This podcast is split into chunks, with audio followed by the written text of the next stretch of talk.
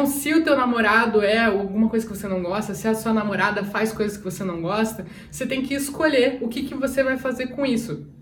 E ter a iniciativa de você mudar.